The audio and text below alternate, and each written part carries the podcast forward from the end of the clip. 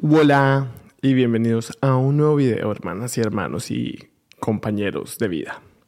Espero estén muy bien. Yo los saludo con mi eh, taza de buenos días. Me estoy tomando un café. Amigas, muy noche, muy tarde. Entonces, pues ni modo, es lo que hay. Los saludo desde este mi nuevo espacio, que sigue siendo el mismo espacio donde grabo, pero con un nuevo micrófono. Que espero que les guste. Yo les dije que estábamos invirtiendo en calidad y eso estamos haciendo. Y pues nada, lo que yo no, o sea, le quiero que sepan que le conseguí la cosita como el brazo, pero necesito comprarme otro, otro escritorio porque es que este rechina, hermana, como que entonces quiero que todo esté bien. Y pues nada, espero estén muy bien. Un placer verles. Han sido semanas muy duras, pero me llena mucho de alegría y mucho, muy buena energía el saber que estoy otra vez aquí con ustedes y que estamos en la charla, en la conversación eh, y que ustedes están aquí para celebrar este nuevo capítulo de Al Desnudo. Hoy andamos muy regulares con este chalecito así de señora. Pero pues bueno, estamos aquí. Eh, déjenme limpio acá. Bueno, primero decirles que ha sido unas, un, un, resto de semanas muy, muy difíciles. Yo les tenía videos, ¿sí? Pero quiero que sepan que es difícil hacer videos cuando uno no se ha encontrado todavía o ha definido el tipo de contenido que uno quiere hacer. Y si ustedes se han dado cuenta, muchos de los videos que yo he empezado a producir y hacer son videos que están relacionados como a mis experiencias y a mis sentidos. Entonces cuando compré las Vision Pro y habíamos hecho ese video, pues la verdad no me pareció que fuera un video que valiera la pena. ¿sí? Claro, puede dar muchas visitas y así, pero pues es que esa no es la finalidad de este proyecto. La finalidad de este proyecto es un poquito más, está mucho más enfatizada en la conciencia personal, eh, en la construcción personal, no como en alardear el dinero. Entonces, simplemente como no me gustó el video, simplemente volví a grabar y lo subí a mi TikTok y a mi Instagram. Pero pues no está dentro del espacio del podcast o dentro del espacio del otro canal porque no me parecía que fuera coherente con lo que yo estoy intentando mostrar en estos canales o en lo que estoy mostrando, intentando mostrar. Entonces, como no me parecía coherente ni me parecía que tuviera alguna relación, pues sencillamente no lo publiqué. Luego de eso, pues se vino la Semana de la Moda. Eh, también me enfermé. Y con la Semana de la Moda fue como una situación muy agridulce, ¿sí?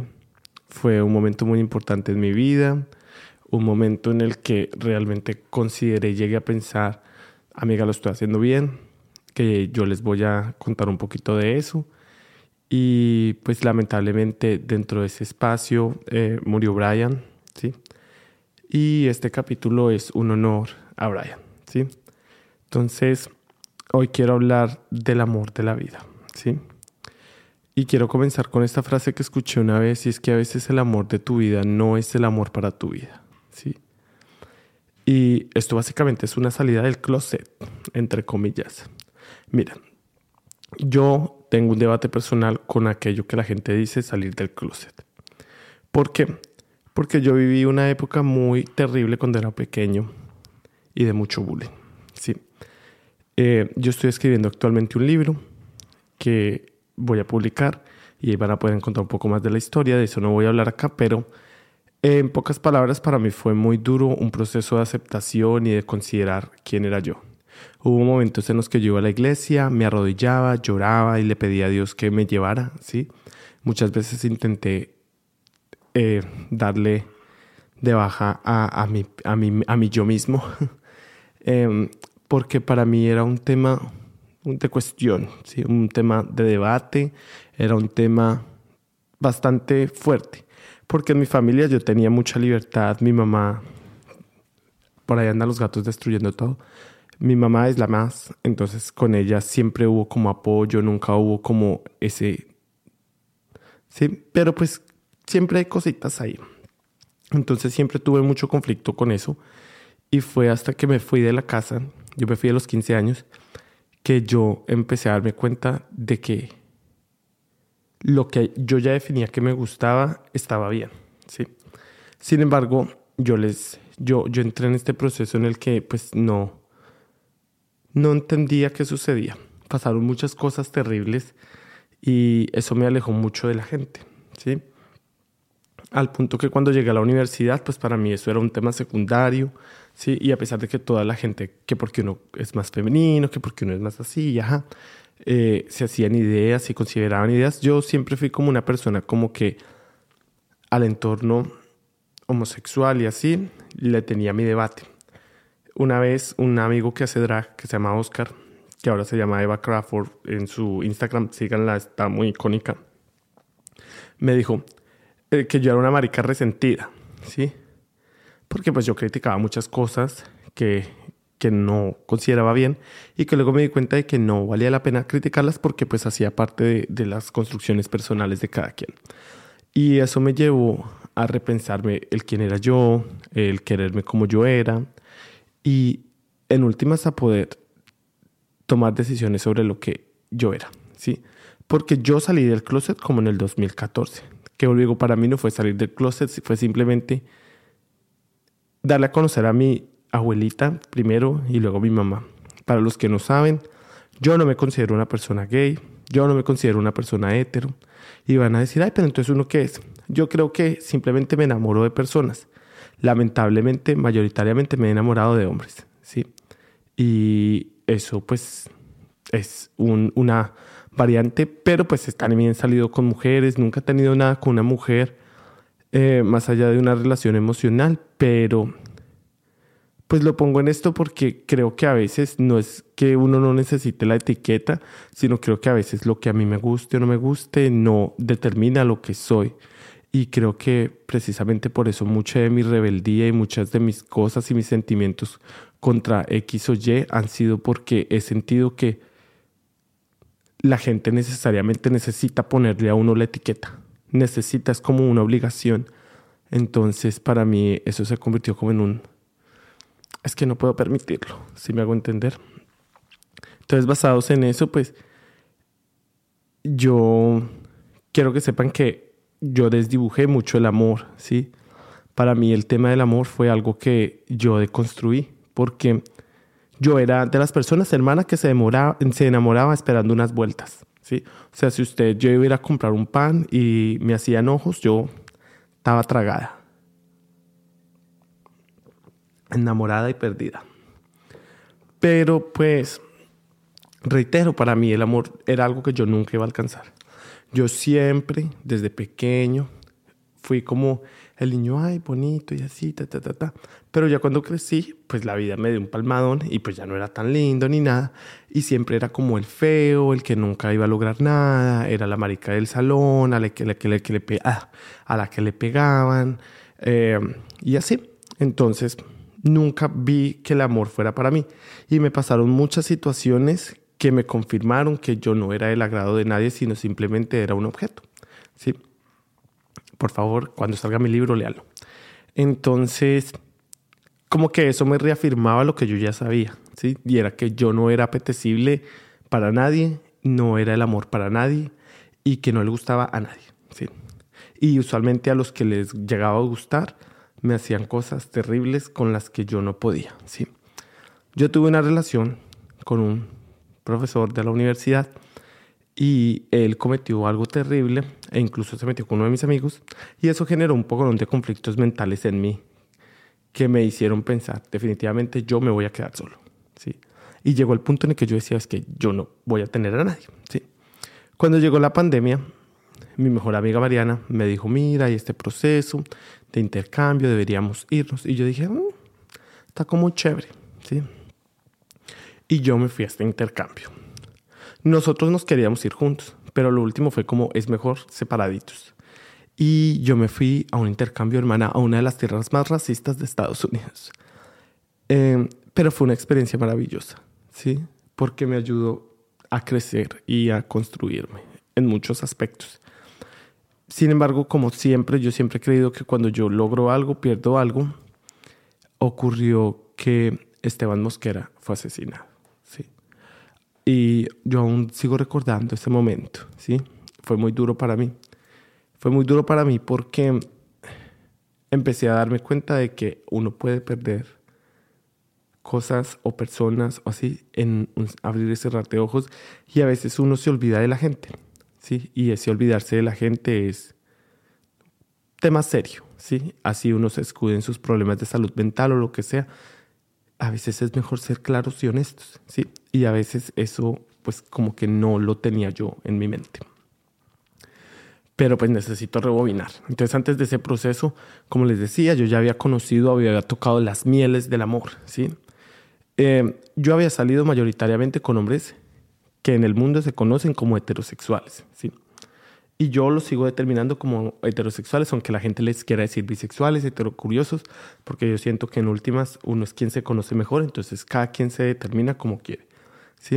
Entonces si usted es un hombre heterosexual y usted tuvo algo con otro hombre, eso no lo hace necesariamente homosexual, ¿sí? Entonces, como yo había salido con este tipo de hombres, nunca fueron relaciones en las que yo fuera una persona que pudiera vivir una relación normal de vamos a comer, vamos a esto, vamos a cenar, vamos de paseo, vamos por lo uno, por lo otro, ¿sí? Y pues como yo les digo, yo me enamoro esperando unos vueltos, entonces era muy fácil para mí tragarme. Yo terminaba siendo el sugar daddy o literalmente por mis conexiones, el que les buscaba trabajo, el que les buscaba lo uno, lo otro, lo otro. Entonces, como que en ese círculo yo dije, no, ya no más. Y por eso les digo que ya me había negado yo al amor. Durante la pandemia fue un proceso de introspección porque cuando me dio COVID yo dije, ay Dios mío, me morí, ni conocí el amor y me acuerdo que a veces llorábamos con mi, mi, mi amigo y así. Y nosotros decíamos, pues que no nos ve nadie, no le gustamos a nadie. Y es cierto, porque no encajamos en el canon normal. Lamentablemente en Colombia aún está esa visión de que si yo soy gay tengo que ser heterosexual y hablar como macho y yo estoy ahí, ¿sí? Que también es un poco, yo tengo mis debates ahí con él, con las dinámicas del patriarcado, pero también con las dinámicas del feminismo, ¿sí? Porque dentro del feminismo también hay unas visiones que son, sacan la imagen de lo que es ser un hombre, ¿sí? Y de lo que es el amigo gay. Entonces, pues digo, para mí este tema es un poquito complicado y lo quiero abordar porque, reitero, para mí es hacerle memoria a Brian y poderles explicar lo que ha pasado, ¿sí? Entonces, yo me acuerdo que cuando estaba en la escuela a mí me gustaba un niño, ¿sí? Se llamaba Diego. Y Diego me gustaba mucho porque nuestra relación era de amistad, pero era de una amistad tan pura que yo lo sentía como cercano a mi alma, ¿sí? Pero pues Diego nunca me prestó atención y yo nunca le gusté, ¿sí? Porque pues también las dinámicas sociales del machismo y así. Y muchos de los hombres que a mí me llegaban a gustar eran porque tenían ese sentir que a mí me gustaba, ¿sí?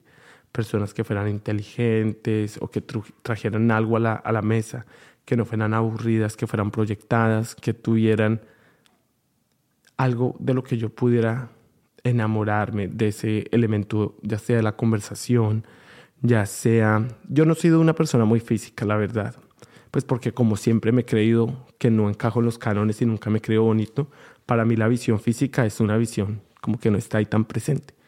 Pero siempre he sido una persona más como de sentimientos, de experiencias, de vivencias, de ese tipo de cosas, ¿sí?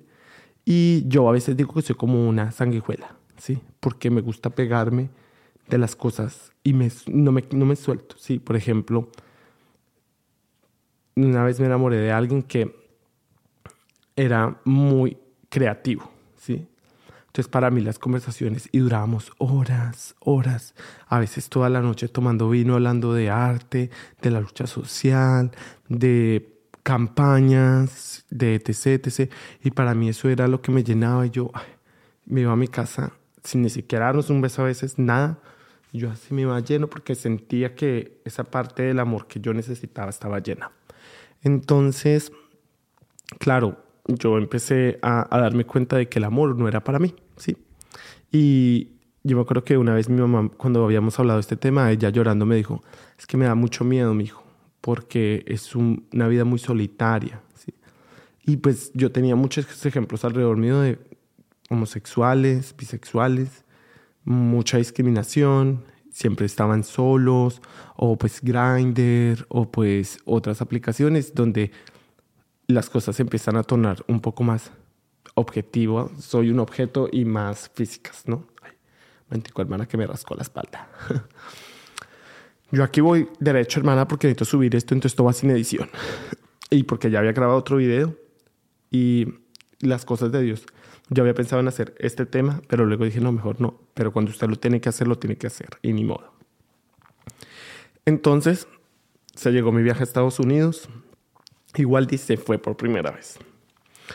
Em, ahí conocí otra persona, Omar. Y Omar era un homosexual, o es un homosexual, que es muy extraño, ¿sí?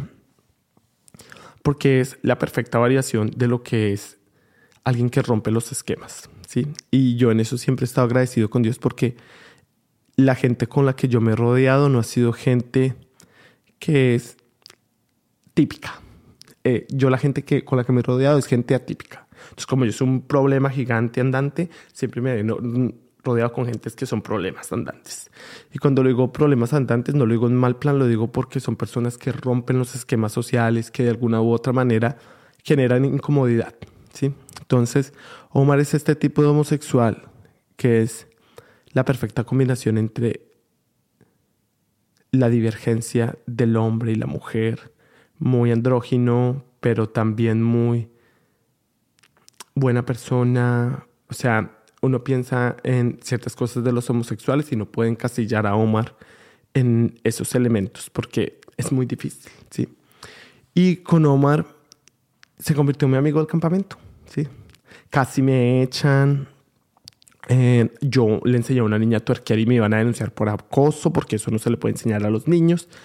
Eh, pues no tener la niña, tiene como 18, pero pues es 17. Ustedes saben que acá en Estados Unidos usted no sabe nada de eso hasta que tiene 21. Bueno, un poco de cosas. Y yo decía, bueno, o sea, esto está. Yo empecé como a, a, a conversar y me daba cuenta que con Omar teníamos muchos elementos de unidad, ¿sí? Y más que todo nuestra visión del amor. ¿sí? Pero Omar me dijo algo que me cambió como la visión y es que él me dijo, aquí en Estados Unidos somos como llamativos, ¿sí? Y yo decía, ay no, hermana, yo, a mí no me gusta ser fetiche de nadie. Yo recuerdo que, y mis amigas pueden dar fe de eso, muchas veces en la universidad, a mí la gente me escribía y ni siquiera me decía hola, sino me enviaba foto de abajo, o vamos a vernos en mi casa, o usted me gusta, vamos al baño, o esto. Había gente así, o sea, había gente muy lanzada. Entonces, cuando él me dijo eso, yo dije, ay, no, yo no estoy para hacerle fetiche de nadie, ¿sí? Y él me decía que no necesariamente era eso, sino por la libertad, ¿sí? Por ese sentido de libertad que hay en los Estados Unidos donde uno puede ser, ¿sí? Que pues ahí no vamos a darnos el debate, pero pues sí. Yo quiero que sepan que yo desde pequeño siempre había leído libros de Estados Unidos, como que los primeros libros que tenía mi mamá de diseños de interiores eran de Nueva York. Entonces siempre crecí con que Nueva York era esta ciudad donde todo era posible, donde usted caminaría por las calles de Soho y caminaría por las calles del Village y caminaría por el Times Square y encontraría el amor mientras llueve. Eso era lo que yo en mi mente me imaginaba y lo que en mi mente se cosechaba y en lo que mi mente venía a decirme, hermana, el amor está aquí. Amiga, terminó el campamento, todo muy bonito. Yo no conocía amor, no me besé con nadie, obviamente besito por aquí de diversión y uh, pero nada de cosa terrible en el campamento, ¿sí? Pero cuando salimos del campamento decidimos ir a Nueva York. Yo me iba a quedar en la casa de una amiga, pero terminé quedándome con mis amigos que después me humillaron por su hospedaje, pero pues eso es otra historia que les puedo contar. Y terminé con, ahí con ellos, sí. Yo, como siempre, me he creído María Teresa de Calcuta, hermana, y yo siempre me he creído la Salvadora y la Mesías. Yo ya había organizado todo el viaje. Yo tenía qué días íbamos a ir a tal lugar, por dónde íbamos a ir a tal lugar, de qué manera íbamos a ir a tal lugar, cómo, pa, pa, todo lo tenía yo organizado. Y ahí fue donde yo dije, vamos a salir a disfrutar Nueva York. Yo iba en plan de amistad, ¿sí? Yo me descargué una aplicación para conocer gente. Y en esa aplicación para conocer gente, Prim, hello. Y yo, hola, ¿cómo estás? Todo en inglés. Bilingüe. No, no habían pasado cuatro horas, tres horas de haber llegado a Nueva York. Bien, ¿y tú, papá, papá? Bien, me gustan mucho tus fotos. Yo, ah, muchas gracias. Pim, pim, pim. Em, y yo dije, a mí siempre me ha gustado conocer gente. Le dije, ¿quieres ir por un café? Y me dijo, está bien, pero si quieres mejor vamos por una bebida. Y me llevó a un lugar que se llama Q, si no estoy mal. Y queda cerca a Broadway. Y es como una zona donde muchas personas que hacen off-Broadway, off-Broadway, que son personas que no están en Broadway, pero están como buscando el sueño en Broadway, en Broadway terminan yendo a cantar, a hacer espectáculos. Y yo le dije a Omar, hermano, usted me tiene que acompañar porque donde usted no me acompañe me voy a morir, me van a secuestrar, me van a matar, me van a sacar las tripas. Y me dijo, bueno, hermana, amiga, nosotros llegamos, tun, tun, tun, tun, nos separamos del grupo, hasta luego. Y nos fuimos a este bar. 10, 15 minutos. Amiga, yo estaba en, una, en un revuelto de emociones porque el hombre que yo había visto era este hombre heterosexual que yo, uno se imaginaría las novelas, mono alto, increíble. Pero no era hetero, era gay. Sí. Y yo decía, Dios mío, ¿por qué le habré gustado? ¿O qué le gustó de mí? Sí. Porque bueno, yo en mi mente siempre me quedó muy fea y todo. Pero entonces yo decía, aquí hay algo que no me conecta. Aquí hay algo que no funciona. Entonces estaba ahí con la Omar y yo le decía, Omar, tengo miedo. Y me decía, relájese y si no nos vamos. Bueno, llegó el hombre. Yo ya le había dicho que yo iba a ir con Omar porque pues a mí me daba mucho miedo, ¿sí? Y yo no quería terminar muerta. Entonces llegamos, el hombre, pa, pa, pa. Mm. Amiga, cuando yo veo a ese hombre entrar, yo decía, esto es de chiste. ¿Dónde están las cámaras? ¿Sí? Porque pues el hombre estaba muy lindo y yo pues estaba bien feo, ¿sí? Y entonces Omar me dijo, tranquilo, tú estás bello, ¿sí? Y yo no sé, desde ahí empezamos a charlar, hubo conexión. Recuerdo que lo primero que tú me gastó fue una vodka soda, entonces yo me la tomé y luego una margarita y a la Omar también le dimos. Y luego el hombre me llevó a otro bar que se llama Monster. Quiero que sepan que aquí es donde hay un punto muy importante. Y es que todo fue tan natural y donde yo dije, no me interesa lo que opine de mí, voy a ser yo, que yo no tuve que actuar para nada. ¿Sí? En mis anteriores salidas o citas siempre han pasado cosas extrañas, siempre pasan cosas extrañas. ¿sí? Yo soy la peor persona para las citas, pero en esta yo sentía que yo podía ser yo. Yo no tenía miedo a ser yo, ¿sí? A poder ser yo sin remordimientos y sentimientos. No sé si porque estaba en otro país o algo así, sino yo podía ser yo, ¿sí?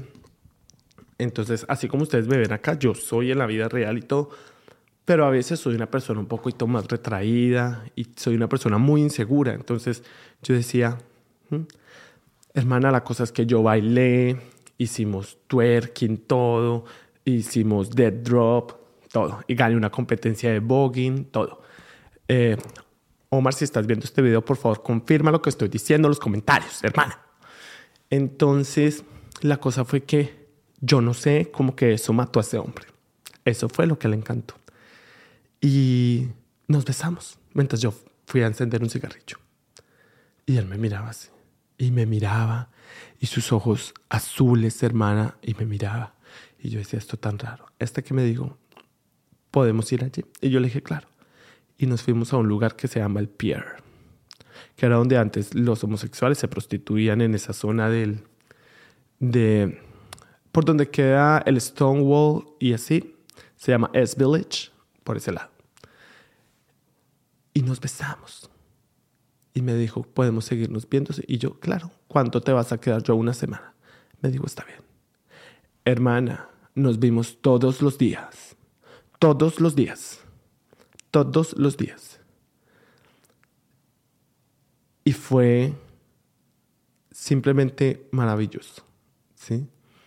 Cada vez que nos veíamos era algo increíble. O sea, yo a veces me levantaba y solamente estaba esperando para verlo. Yo llegaba a las 4 o 5 de la mañana después de haber salido y nos levantamos con Omar. Dormíamos dos horas y levantados, arreglados, perfectos, vamos, ¿sí? Incluso yo tengo una foto que estoy como en el parque, ¿sí? Y no tengo pantalones porque el calor que hacía ese día, hermana, casi me mata. Me quemó hasta la cola, las piernas, todo el pantalón de cuerina. Y él me acompañó, me llevó a medirme un pantalón, tan, tan. Fuimos a comer. Le encantaban los museos, entonces fuimos a museos. Nunca fuimos al Met y eso es algo que a mí me rompe el corazón porque siempre me había dicho como hay que ir al Met. Pero bueno, la pasamos increíble y se llegó el día. O el día antes de que nos despidiéramos, mis amigos se iban en la mañana y yo lo llevé a él a que nos despidiéramos y dice que todos hablaran inglés. Y él decía que porque había hecho eso, y yo decía que era para hacerlo sentir que él era parte del grupo. Yo salía en primera clase ese día. Y es necesario que hable de la primera clase, no porque quiera mostrarles, sino porque yo había pagado ese pasaje para irme tranquilo, relajado y todo. Pero él me dijo, no, sigamos haciendo cosas. E hicimos cosas hasta tres horas antes paseamos, conocimos, enviamos una plata, nos movimos. Estábamos haciendo de todo porque la idea era que pasáramos tiempo juntos. Cuando ya era el momento, él dijo, tenemos que irnos. Y nos fuimos en tren hasta el JFK. Mi vuelo hacia Colombia salía a las 3 de la tarde.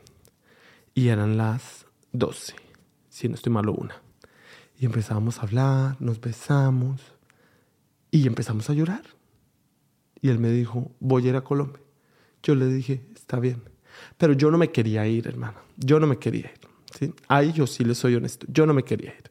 Yo confiaba en que esta relación iba a funcionar. Yo dije, Dios mío, es que yo, incluso me dio llovizna un día y yo caminé con esta persona por la de la mano por Soho, por las calles, hermana. Yo estaba viviendo todo el sueño de lo que usted ve en una película. Todo lo que usted yo no sé si ustedes se han visto si tuviera 30, todas esas calles, yo las caminé con el cogido de la mano, ¿sí? Y yo me sentía libre, bien, o sea, yo decía, esto es increíble. Entonces, bueno, faltaba una hora para el avión. Y él me dijo, tienes que irte para que disfrutes la primera clase. Y yo dije, está bien. Amiga, pues cogí mi maletica por la misma, mirando atrás, me despedí y me fui. Me emborraché, lloré, fue hasta boté el, case de mis audífonos, hermana, que en ese entonces esos audífonos carísimos. Y cuando aterricé a Colombia tenía mensajes. Quiero que sepan que cuando yo me estaba emborrachando, yo dije, yo me tengo que volver, yo tengo que irme por este hombre, yo me tengo que quedar, ¿sí? Y yo decía, yo me voy a quedar yo me voy a quedar. En un momento agarré mis cosas y dije, ya me voy, ¿sí? Justo cuando aterrizó a Colombia, mi teléfono será. Esperé dos horas más y nunca te bajaste. Voy para mi casa. Lo envió cuando yo estaba en el avión, pero yo había quitado el wifi. Y yo. Amiga, el hombre me esperó pensando que yo me iba a devolver y en mi corazón yo me quería devolver. Yo tenía la fe de que me iba a devolver y no me devolví. Amiga, eso fue para mí el caos. Yo agarré, yo ni siquiera pude llegar a mi casa. Yo agarré un Uber y fui donde mis amigos y seguí tomando. Hasta que mi mamá envió un camión para que me recogiera y me llevara hasta la casa. Yo estaba destruido, llorando, ¿sí? Yo le conté a mi profe, que también, sí, profe, tú usted está viendo esto, por favor, confirme la historia para que la gente sepa que es real. Y yo dije, yo tengo que traer a este hombre. Entonces yo empecé a trabajar fuertemente, a recoger dinero y yo dije, yo lo voy a traer. Yo llegué en septiembre. Amiga, octubre, noviembre, el hombre ya estaba en mi casa. Cuando él llegó, yo había alquilado un Airbnb. Él es una persona como muy de gusto, ¿sí? Entonces yo creo que no le gustó el Airbnb y él quería quedarse en un hotel. Entonces después, pues yo pagué un hotel y lo llevé. Sin embargo, como que él se cansó, yo no sé. Simplemente, él venía en otro mood. No era la misma persona con la que yo había salido en Nueva York, ¿sí? Entonces de pronto esa magia se había perdido. La cosa fue que él salió con alguien, le robaron su teléfono y yo no lo podía contactar. Entonces, bendito sea Cristo que yo tengo muchos contactos y yo me comuniqué con muchos de ellos y me ayudaron a contactarlo. Y yo ya supe en qué hotel estaba. Amiga, empaqué mis cosas y me fui para allá. Mm, para mí haberlo visto fue como que increíble porque cuando él se fue del Airbnb, yo llamé llorando a mi profe, yo estaba destruido. Yo decía, yo no puedo seguir acá, o sea, hasta se me parte la voz. Yo pensé que yo me iba a morir, ¿sí? Cuando yo llegué a tomar el bus para ir a mi casa, yo llamé a mi profe, yo estaba destruido, yo no podía respirar, yo sentía que el mundo se me iba. Yo sentí que algo que yo tenía dentro de mí se había perdido para siempre, ¿sí? Hasta que volví, lo vi y luego lo traje a mi casa y lo cuidamos y bueno.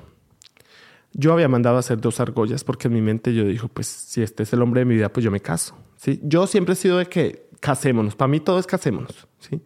Porque yo me crié bajo ese elemento de que el matrimonio es el elemento fundamental de una relación. Entonces, claro, yo en mi mente dije, nos tenemos que casar. Y mi mamá había tenido unos anillos de plata con una pizargolla de oro y dos diamantes. Dos, perdón, esmeraldas y dos cristos. Porque pues en mi familia Jesús es muy importante. Pero a mi mamá se le olvidó que él no era una persona muy religiosa. Entonces tuvimos que mandarle a quitar los cristos súper rápido y todo. Y para ese entonces vino mi amigo Fabio y le íbamos a despedir. Fabio cumplía años también, o le íbamos a celebrar su cumpleaños. Y terminamos llevándolo al hotel. En este hotel que queda en la 93. Y yo le pedí matrimonio en el garaje. Y él me dijo que sí. Y luego me dijo, ¿sabes qué? Es que siento que no estamos preparados para eso. Y para mí eso fue la destrucción más grande. Fabio se iba al siguiente día, así que yo quedaba totalmente solo. Hermana, para mí fue muy duro, porque esta persona que yo había pensado que era la persona para mi vida, ya no lo era, ¿sí? Ya no era la imagen de lo que yo había visto en Nueva York, ¿sí? E incluso infidelidad, ¿sí? Y así seguimos y yo intentaba hacer lo posible, charlábamos, hasta que un día yo le dije es que yo te amo y en esta relación para mí es muy importante saber en qué punto estamos. Y él me dijo una frase que aún la tengo marcada en mi cabeza. ¿Cómo podemos hablar de algo que nunca tuvimos? Hermana, esa frase para mí fue el significado de que, o sea, esto fue una mentira, ¿sí? Por eso les digo que yo no creo en el amor, o bueno, no creía en el amor.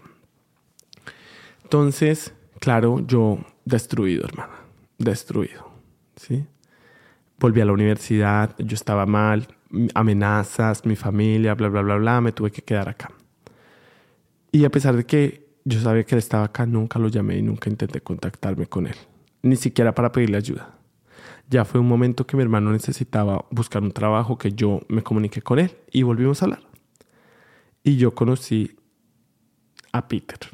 ¿sí? Para los que no saben, Peter en este momento es mi marido. ¿sí? Es el ser humano más maravilloso que he conocido hasta el momento. ¿sí? Y digo hasta el momento porque no es que me vaya a separar, sino porque estoy yo, a pesar de que lo amo con toda mi alma, ¿sí? siempre, últimamente me cuido mi corazoncito, ¿sí? Y siento que Peter es el amor de mi vida, ¿sí? Y el amor para mi vida. Y a veces la gente se cuestiona y es que uno no puede tener tantos amores, sí, amor. que puede amar, porque nosotros somos seres humanos, ¿sí? Eso no nos hace poliamorosos, no nos hace así, solamente nosotros tenemos amor, somos amor, somos energía. Y a veces nuestros encuentros de amor son cortos, ¿sí? Así como a veces nuestros encuentros de amor son largos, intensos, están cargados, están llenos de emoción, son una ruleta de situaciones, de momentos, a veces son cortos y efímeros. Entonces, pues conocí a Peter y a Peter lo conocí en el momento en el que más solo me sentía y en el momento en el que literalmente lo perdí todo. No tenía nada. Estando acá yo no tenía nada, ¿sí? Con decirles, y em, eso lo hablaba en el otro podcast que había hecho, pero pues que no se pudo, llegó el momento en el, se llegó el momento en el que ni siquiera tenía dónde dormir, ¿sí? No es que me haya quedado en su casa o nada, sino yo tenía que solucionar todo, ¿sí? Y, y estaba trabajando y lo estaba dando todo para poder mirar cómo tener un futuro en este país. Estaba tan cerca de haberme graduado de la universidad, tenía un estatus en Colombia, era una persona respetada en mi entorno, bueno, no tanto, pero bueno, hacía el, ejercicio, hacía, había ganado la elección de la representación, eh, estaba haciendo la oficina estudiantil, estaba haciendo tantas cosas y todo me lo arrebataron, ¿sí? Me arrebataron a mi tía, no pude sentir el duelo de mi tía, me, o sea, muchas cosas que yo simplemente decía, no hay nada. Cuando conocí a Peter, es muy curioso porque yo conocí a Peter por Tinder y Peter me dijo, veámonos. Y yo dije, está bien. Pero precisamente con Peter nos vimos el día que me trasteé. Entonces yo llegué tarde, me estaba bañando, me quedé en mi casa, eh, me quedé en la casa de una amiga, o sea, todo un problema. Pero él estuvo ahí. Cuando yo lo vi, yo dije, tan lindo, pero pues se veía como muy angelical. Y yo dije, ay, tan bello este hombre, pero ¿será? Yo dije, pero igual es una cita. Siempre me pasan cosas terribles en las citas, quiero que lo sepan. Antes de Peter había salido con alguien de Puerto Rico y, y el carro casi se nos incendia en la primera cita. Entonces con Peter yo no sabía qué iba a pasar. Pues con Peter me enfermé, hermano, y estuve en su baño toda la noche. No conocía a nadie, ni a él bien, y estuve encerrado en su baño toda la noche. Pero me enfermé terrible, amiga, me dio de todo, vómito, diarrea, la muerte por la comida. ¿sí? Que no él escogió, sino que yo fui y compré ahí en una esquina porque yo ni siquiera había comido en todo el día. Pero ese hombre, desde el momento uno, me demostró finura ese hombre, cuando me vio tan enfermo, me dijo, ¿quieres que llame a, un médico? ¿Quieres que te lleve a la clínica? ¿Qué quieres que haga? ¿Qué podemos hacer? Y yo lo veía sudar y se preocupaba y me decía, no te preocupes, necesitas más papel, agua, tengo pastas, ¿qué puedo hacer por ti?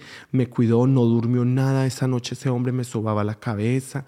Cuando yo llegué a mi casa, yo dije, claro, este hombre nunca en su vida me va a hablar si es que le acabo de destruir el baño, estaba vomitando, estaba enfermo. No, el hombre me escribió todos los días para saber cómo estaba, que si me necesitaba me enviaba algo. Y ya desde ahí yo decía, esto no es... Este hombre no solamente quiere llevarme a la cama, este hombre quiere algo real. Y así empezamos a salir. Se murió mi mejor amigo y se murió mi bisabuela, uno tras el otro, mientras él me invitó a, a Nueva Jersey. Amiga, ese hombre estaba trabajando y estaba al lado mío mientras yo lloraba destruido. ¿sí? Ese hombre me abrazaba, ese hombre, o sea, una cosa que yo decía es que yo me acabo de encontrar, es un ángel. ¿sí? Eh, un día, mientras yo fui a hacer unas, una cita para las pruebas de mis huellas en migración, una amiga me dijo, a veces cogen a la gente de ahí y se la deportan.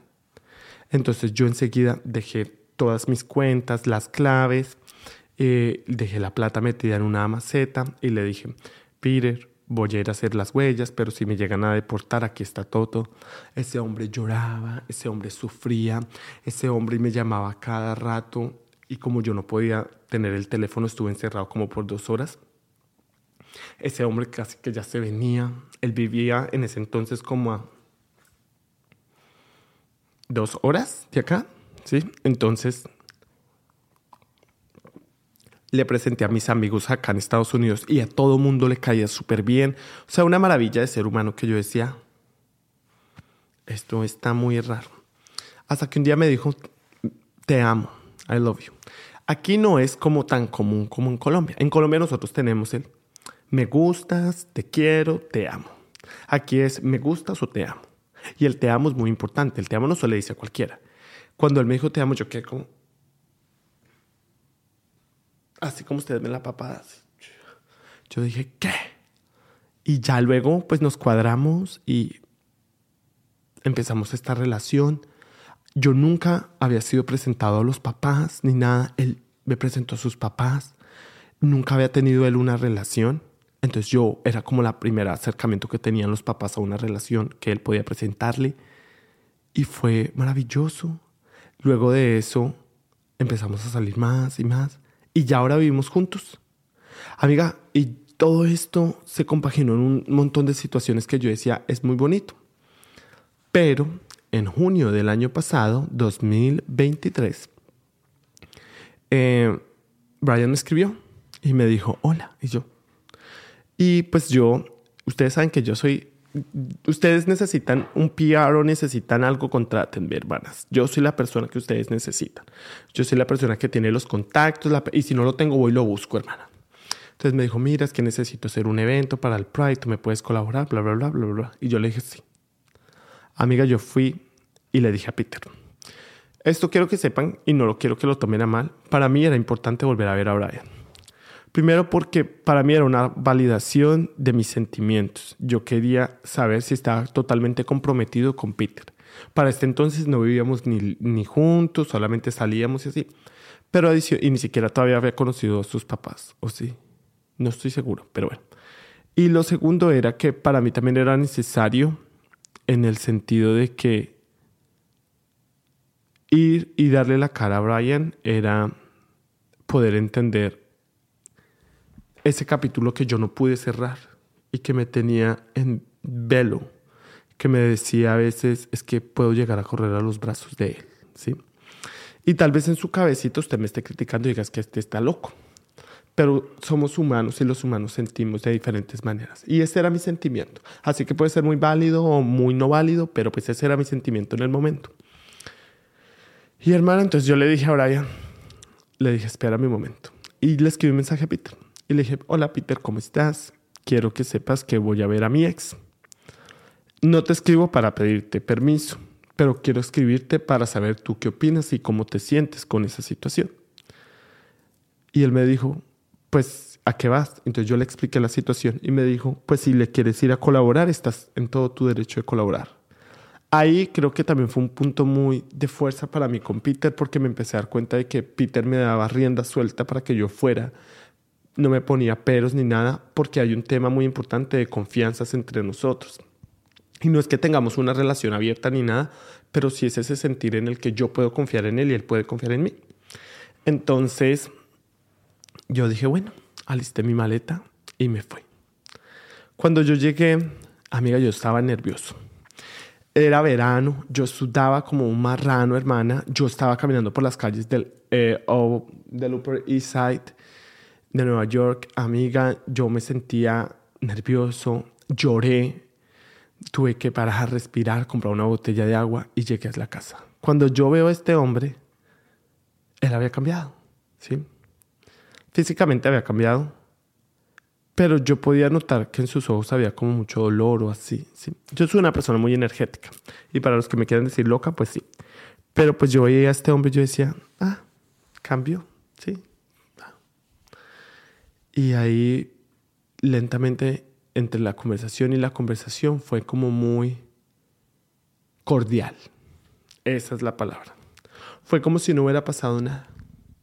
Y yo no podía entender cómo podíamos hacer como si no hubiera pasado nada. Yo esperaba una disculpa o algo así.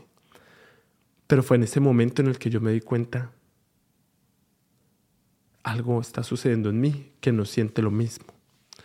En la noche vimos una película y nos abrazamos. Pero en ese abrazo no fue un abrazo como de estoy siendo infiel, fue un abrazo como de siento que algo está pasando, ¿sí? para mí fue una forma de decir, estamos bien y somos amigos, ¿sí? Esa fue mi forma de cómo yo lo sentí. Fuimos, hicimos la vuelta, caminamos por todo Queens, busqué los restaurantes, hablé con todo mundo, y conseguimos el lugar. Pero cuando llegamos a la casa yo no me sentía bien. Yo sentía que no era mi lugar para estar, ¿sí? Yo sentía que no era mi espacio. ¿sí? Y entonces simplemente le dije, tengo que irme. Y él me dijo, pero pues me habías dicho que te ibas a quedar dos días más. Yo le dije, sí, pero algo sucedió, me tengo que devolver. Y me dijo, está bien. Amiga, bajé las escaleras, recogí mi maleta y me puse a llorar mientras caminaba. Y me montaba en el, en el tren. Y me bajé en una parte específica para caminar como cuando nos conocimos. Yo no había querido volver a ir a Nueva York por ese sentimiento, porque lo conectaba con situaciones malas. Pero estando en Nueva York, amiga, me puse a llorar y me di cuenta de que yo había superado a Brian. ¿sí? Lo había amado profundamente, intensamente durante su momento y había agradecido cada momento que había pasado con él. Pero él ya no era el amor de mi vida. ¿sí? Y mucho menos era el amor para mi vida. Entonces, en mi mente, no es como que haya escogido una segunda opción y poner a Peter, sino reafirmé lo que yo sentía por Peter y ya no tenía miedo de amar profundamente porque me he dado cuenta de que no tenía nada que perder. Porque lo que yo ya había, tenía que haber perdido, yo lo había perdido hace rato. Entonces, nada, volví a mi casa, le conté a Peter y le expliqué. Le dije, sentí esto, esto, esto. Y fue muy bonito porque en palabras de Peter fue como entendernos a los dos. ¿sí? Y fue como un momento de decir, ok, esto está bien. Podemos estar juntos. Bueno, ya vivimos juntos, ta, ta, ta, ta. En noviembre yo compré la colección de Paco Rabanne y H&M. Pero esa colección no llegó a mi casa porque puse mal de dirección y terminó llegando a Broadway, New York, New York. Eh, amiga, pues le tuve que llamar a él y él no, no pudo encontrar el paquete. Luego nos dimos cuenta que el paquete lo habían devuelto. Y como en una conversación algo así pasó algo y peleamos y nos quedamos muy bravos. Entonces, estos últimos días yo he estado en un proceso como de cleanse. Entonces, he intentado conectar con la gente, pedir disculpas, porque siempre me pasa igual, como que me alejo de la gente, me alejo de la gente, paso un tiempo muy malo, me encierro en mí mismo y luego voy y pido disculpas por haberme alejado. Pero con él quería solucionar las cosas porque la veía como la posibilidad de que fuéramos amigos y que la pudiéramos pasar bien siendo amigos. Entonces se vino el New York Fashion Week. Yo hice todas las reservaciones de hoteles y todo, pero yo quería ver la posibilidad de verlo a él y le escribí. Le escribí y amiga, no me contestó. Y lo llamé y dije, pues está bien, si no me quiere hablar, está bien. Sí, pues no le quería pedir nada. Fui a New York Fashion Week. Para los que me conocen, este niño de 25 años, desde que tenía 8 años, 9 años, siempre estuve obsesionado con el mundo de la moda. Y siempre veía con su mamá fashion shows, cuando ya tuvimos computador, yo me sentaba con mi mamá y mirábamos los shows de años, Alexander McQueen, Galeano, em, y, nos sentábamos a hablar de, moda y así. Y ya cuando estaba más grande, para mí siempre fue un sueño hablar del New York Fashion Week. Yo publicaba y eh, reposteaba cosas del Fashion Week. Em, cuando vine en el 2021 a Nueva York, estaba el Met Gala y tenía una amiga que me iba a llevar a los eh, VMAs. O sea, muchas cosas. Y yo decía, pues, nunca lo voy a lograr. Pero tengo una amiga, Sasha, y un séquito de amigos de Fashion Hub. Eh, y ellos estaban publicando cosas de, del New York Fashion Week. Entonces yo dije, pues voy a golpear puertas. Y empecé a escribirle a amigos. Hola, papá, papá, hola. Y entonces mi amigo, diseñador, eh, Cristian Colorado, tenía su show. Y me dijo, pues yo voy a tener mi show. Yo le dije, yo quiero ir. Me dijo, vente. ¿Sí? Me envió su invitación, ta, ta, ta, ta. Yo dije, esto está icónico. Empecé a escribirle eh, a, amigos y así, entonces que pudiera ir a este show, que vas, que viene a este, ta, ta, ta. Y mis amigos de, de, Fashion Hub estaban publicando lugares y yo dije, bueno, aquí armé, ¿sí? Yo soy una persona muy del PR, hermana. Entonces yo dije, yo voy a hacer contactos, conexiones, a lo que vamos. Amiga, terminé yendo al Fashion Week en Nueva York a diferentes eventos. Y estaba en la lista y todo. Y yo decía, ¿qué? O sea, yo me sentía fabuloso, una cosa maravillosa, pero algo que yo siempre había querido vivir y algo que, que yo sabía que yo en mi mente quería.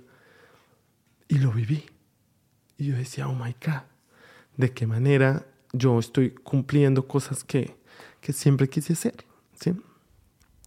Amiga, se llegó el momento y mi amigo Cristian Colorado, eh, quiero buscarles, denme un momento, quiero buscarles para que ustedes, por si no lo llego a poner, quiero que ustedes vayan y lo sigan. Denme un momento.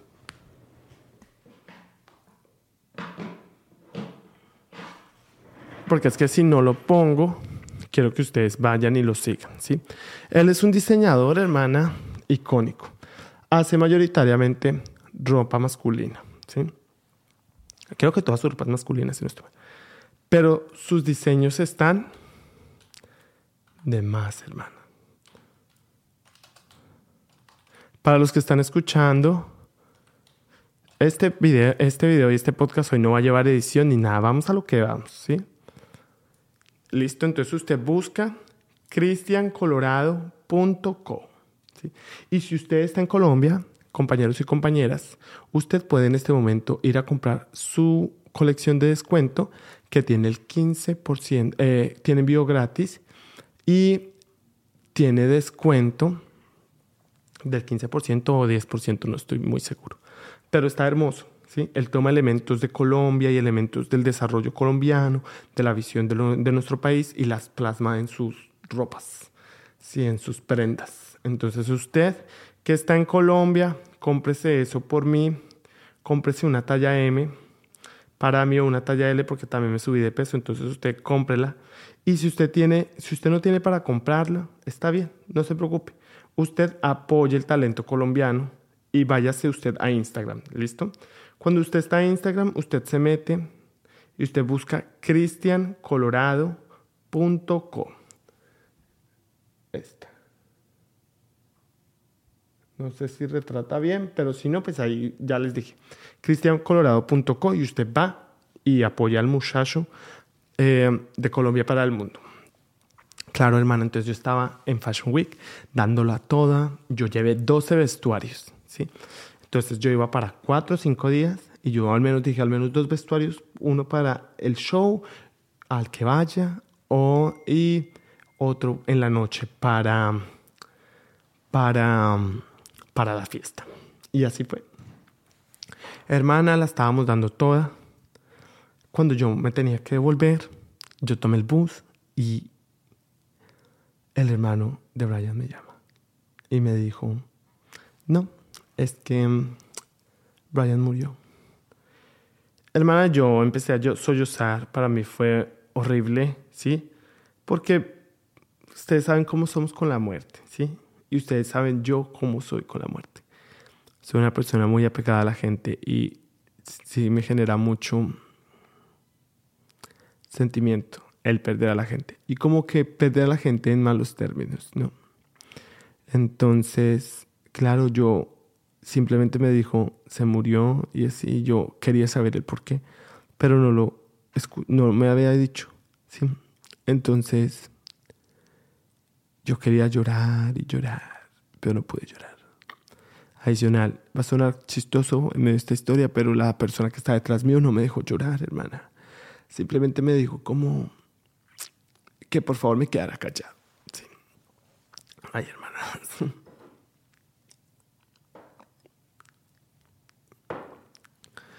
Entonces, no pude llorar. Sí. Pero me sentía muy destruido. Y me dolía. Y aún me duele. Y contándoles esto me duele. ¿sí? Porque pues quiero que sepan que para mí es muy duro cómo sentir estando acá en Estados Unidos porque todo lo siento como de mentira. No me he podido acoplar a este país todavía y no me he podido dar el placer de sentir o de honrar a mis muertos en la manera en que yo puedo honrarlos. Porque la muerte en Colombia es muy diferente que la muerte acá. Cuando se murió mi tía fue igual.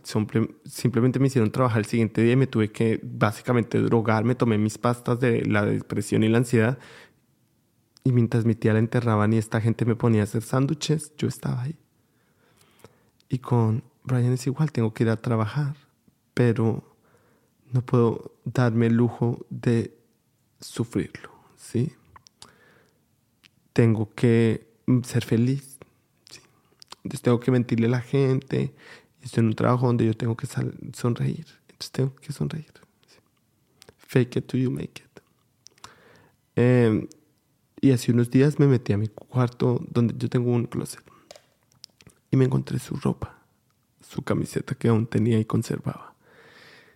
Y me encontré la loción que me regaló, la YSL. Amiga, lloré en ese closet como no tienes idea. Y Peter se tuvo que ir para Washington, entonces estoy solo, entonces todo se unió en una situación en la que yo decía, mierda, no sé cómo enfrentarlo. La situación se puso tan color de hormiga que la jefa de mi trabajo tuvo que traer a su perrita, que es muy así del apoyo emocional, para yo poder seguir trabajando. Entonces, como que todo esto me dio a entender de que, a pesar de que yo había superado y que en mi mente decía ya no lo amo, en mi corazón seguía la importancia de su recuerdo. Y es curioso porque yo sé que si Brian estuviera, eh, estuviera vivo, no le hubiera gustado que yo estuviera contando esto, ni menos de que le diera spotlight o menos de que hiciera que publicara sus fotos. Era una persona extremadamente privada. Pero pues ustedes tienen que entender que es mi manera de llevar mi duelo. Y yo siento, yo me siento como buen coco, ¿sí? Siento que no puedo dejar que a mis muertos me los olviden, ¿sí? No puedo, ¿sí? Y me mata, me quema por dentro. El que, como que yo tenga que explicarle mis sentimientos a la gente, ¿sí? Y cada día es más difícil, hermana, porque te sientes solo en un tornado de emociones donde ni siquiera entiendes qué está sucediendo a tu alrededor. Donde no tienes poder ni capacidad de decisión, ¿sí? Donde cada día parece simplemente acostarse y levantarse. Y cada día te das cuenta de que la gente al alrededor se está muriendo. Y que no puedes celebrarles, no puedes hacerles honor, no puedes disfrutarles, porque las condiciones y las dinámicas de la muerte acá son totalmente diferentes. ¿sí? porque el ideal de la muerte en Estados Unidos es totalmente diferente al ideal de la muerte en Colombia. ¿sí? Y es ese punto donde por más amor que haya y más todo que haya, se hace difícil entender las dinámicas del amor. ¿sí? Porque el amor no es solamente un sentimiento temporal, nos marca, nos deja manchas. ¿sí? yo trato de entender que nosotros somos como un teléfono o algo nuevo, ¿sí? Que tú lo usas, pero va quedando con sus manchitas, ¿sí? Y por más de que lo limpies y lo quieras mantener como nuevo, es difícil. No se puede, porque donde lo tocaste quedó la mancha. Hay manchas que podemos eliminar, pero pues siempre nos va a quedar el recuerdo de que las eliminamos. Y es ahí donde yo les digo, el amor de tu vida no necesariamente es el amor para tu vida, ¿sí? La persona que tú amas no necesariamente va a estar contigo para siempre, ¿sí? Y a veces nos da miedo volver a amar porque esas personas nos marcaron tanto que sencillamente no podemos ver al futuro. O a veces seguimos amando y amando y amando y amando hasta el punto en el que el amor ya pierde sentido y claridad para nosotros y se vuelve una condición regular, extemporánea, donde todo está sucumbido en él. Yo quiero sentir y a veces solamente sentir por un momento y ya. Entonces, aún estoy a la espera de su funeral. Quiero ir a su casa y recoger unos regalos que yo le di porque quiero conservarlos. Para mí, yo soy una persona muy apegada a maricadas. Entonces necesito estar pegado a eso, ¿sí? Y luego yo estoy solo en este país, hermano. Por eso para mí es tan importante hacer este tipo de contenido, ¿sí? Yo me siento solo y siento que a veces no tengo con quién comunicarme. Entonces en ese sentido de sentirme solo, necesito crear y crear arte. Y lo he intentado. He estado escribiendo, he estado componiendo y así. Es duro. Y te quema y tienes que revivir recuerdos que no querías revivir. Pero hay nada mejor que expresarlo. ¿Mm? No hay nada mejor que sacarlo del alma, hermana. Sáquelo. Y utilice este momento para usted también llamarse a usted misma y disfrutar su vida. Deme un momento.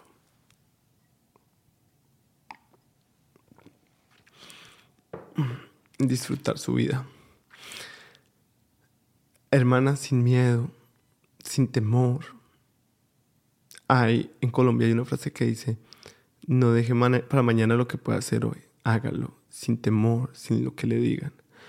Yo sufrí mucho durante mucho tiempo por tener que ocultar cómo era, quién era, o tener que modular lo que era.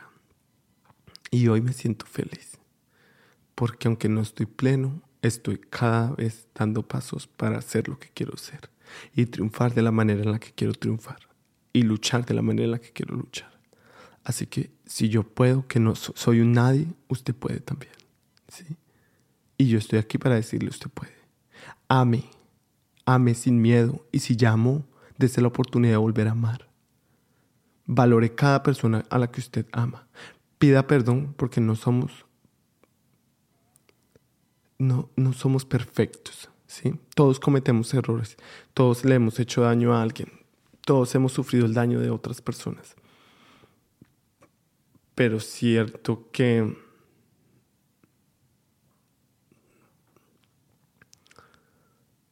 es la oportunidad de que usted ame, es la oportunidad de que usted haga y es la oportunidad de que usted disfrute.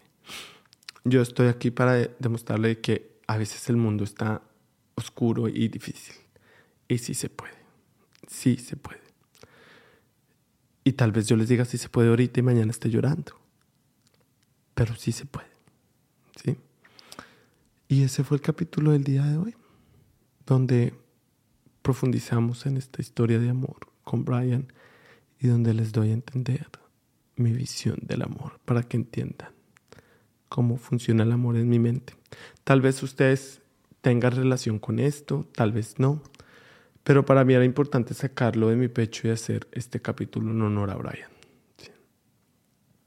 Quiero agradecerles a cada uno de ustedes por escuchar este podcast, por apoyarme. Si usted quiere, compártalo. Ayúdeme a crecer y nos vemos en una próxima. De todo, de todo corazón, gracias por estar pendiente. Y a las personas que dejaron sus mensajes, en serio, gracias. Porque me hace sentir más cerca de casa. Les amo. Fue un placer hacer este podcast para ustedes. La luz se cayó. Y pues nada, muchas gracias y nos vemos en una próxima. Esto fue al desnudo.